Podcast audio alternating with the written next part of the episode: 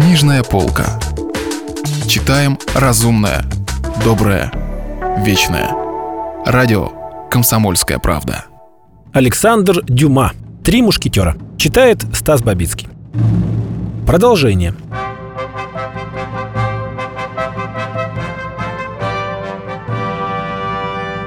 Д'Артаньян был теперь спокоен за Портоса, и ему не терпелось поскорее узнать, что сталось с двумя другими товарищами. Д'Артаньян ничего не сказал Портосу ни по поводу его раны, ни по поводу прокурорши. Несмотря на свою молодость, наш гасконец был весьма осторожный юноша.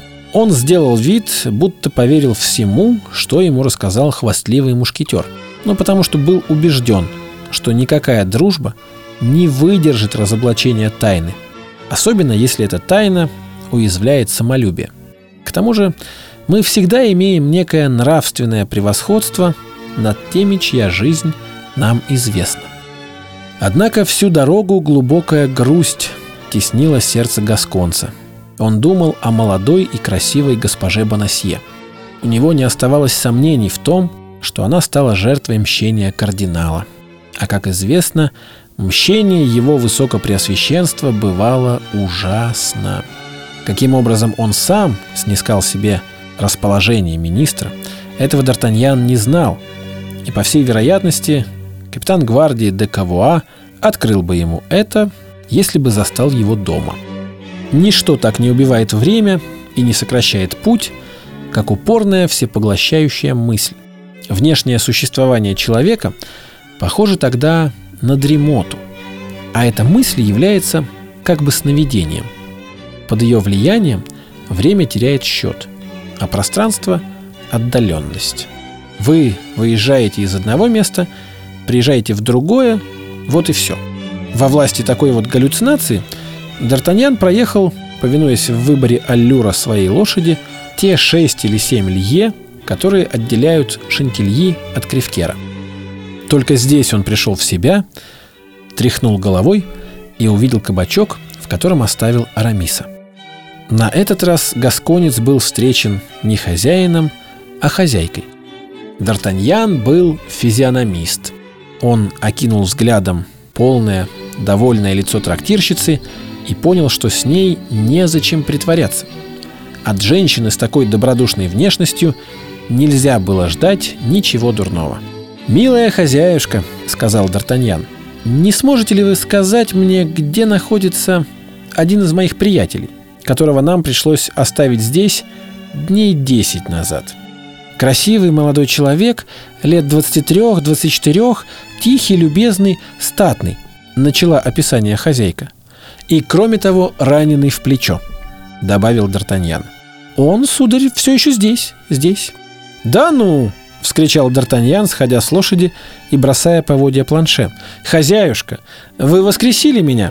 Где же он, дорогой мой Арамис?» Я хочу обнять его. Прошу прощения, сударь, но я сомневаюсь, чтобы он мог принять вас в настоящую минуту. Почему? Разве у него женщина?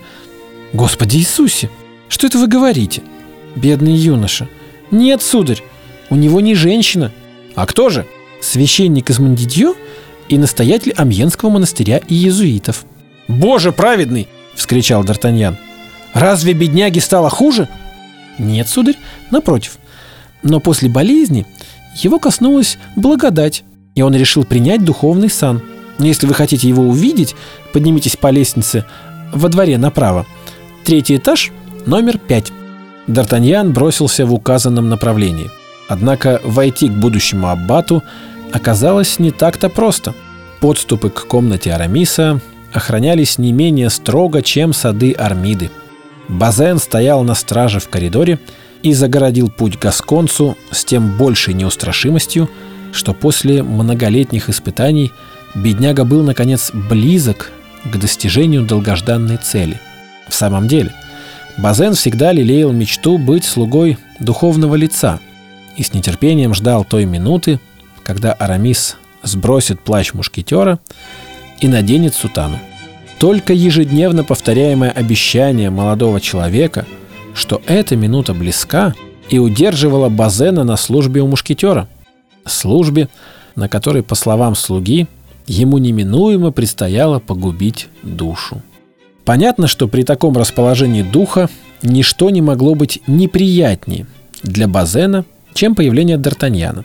Ведь он мог снова втянуть его господина в водоворот мирских интересов. Базен попытался доказать вновь прибывшему, что было бы верхом неучтивости помешать его господину во время душеспасительной беседы, которая началась еще утром и, по словам Базена, не могла быть закончена ранее вечером. Однако Д'Артаньян попросту отстранил слугу одной рукой, а другой повернул ручку двери с надписью «Номер 5» и вошел в комнату. Арамис в широком черном одеянии и круглой плоской шапочке, сильно смахивавшей на скуфью, сидел за продолговатым столом. По правую его руку сидел настоятель иезуитского монастыря, а по левую – священник из Мандидьо. Занавески были наполовину задернуты и пропускали таинственный свет, способствовавший благочестивым размышлениям. На столе лежали свитки бумаг и огромные фолианты. Все мирские предметы, какие могли бы броситься в глаза в комнате любого молодого человека, исчезли словно по волшебству. Базен припрятал подальше шпагу, пистолеты, шляпу с плюмажем, шитье и кружева всех сортов. Вместо этого на стене в темном углу висел на гвозде какой-то предмет, показавшийся Д'Артаньяну чем-то вроде бича для истязания плоти. Арамис поднял голову и узнал своего друга. Но к великому удивлению Д'Артаньяна его приход не произвел на мушкетера особого впечатления. Так далеки были помыслы последнего от всего земного.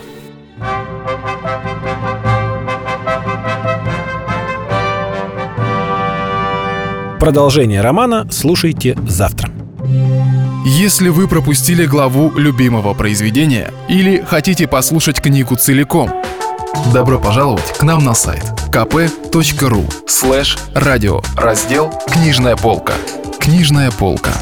Читаем разумное, доброе, вечное.